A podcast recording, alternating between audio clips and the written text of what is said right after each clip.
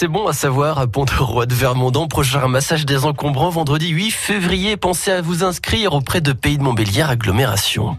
6h-9h, France Bleu Matin, Florent Lorgol, Soline de Metz. 6h15, Soline, ce qui fait l'actu ce matin, ce sont les tarifs des péages qui augmentent. Oui, de 10 centimes sur la 36 pour Belfort-Mulhouse ou Belfort-Besançon. Autre augmentation aujourd'hui, les prix de certains produits de grande surface. C'est prévu par la loi alimentation qui vise à mieux payer les agriculteurs. On y revient à 6h30.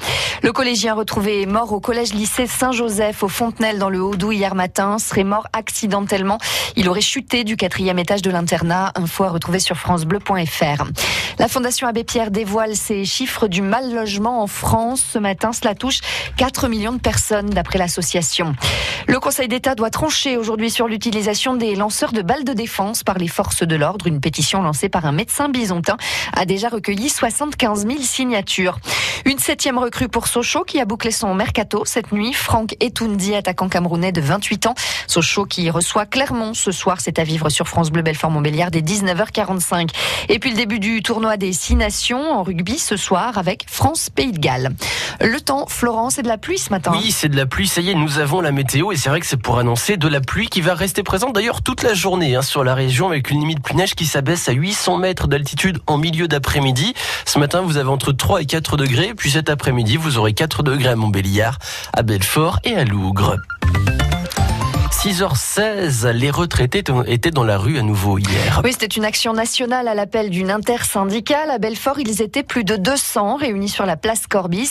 Une nouvelle fois, ils ont voulu défendre leur pouvoir d'achat. Émilie Pou est allée les voir. C'est France Bleu Reportage. Debout sur les bancs enneigés de la place Corbis, les représentants des syndicats de retraités se sont relayés au mégaphone. La suppression de la CSG, l'indexation des retraites sur l'inflation, leurs revendications sont toujours les mêmes et le compte n'y est toujours pas.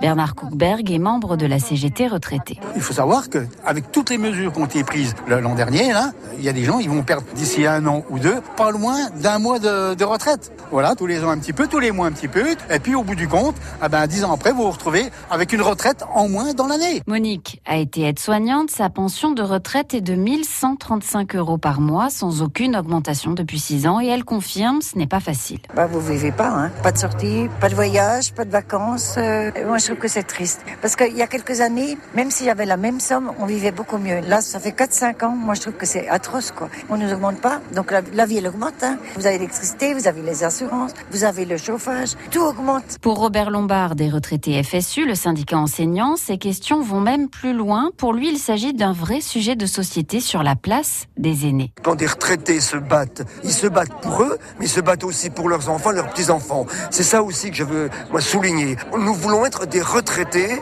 et pas des personnes âgées. On veut des retraités, c'est-à-dire des citoyens qui se battent encore, qui ont produit de la richesse euh, matérielle ou intellectuelle et qui veulent encore être partie prenante dans la société. Et qui le sont d'ailleurs toujours, souvent à titre bénévole. Cela fait aussi partie des thèmes mis en avant par les retraités. Ils font vivre le tissu associatif des villes et des villages et très souvent ils gardent leurs petits-enfants à l'image de Noël. Évidemment, vous êtes bien obligés.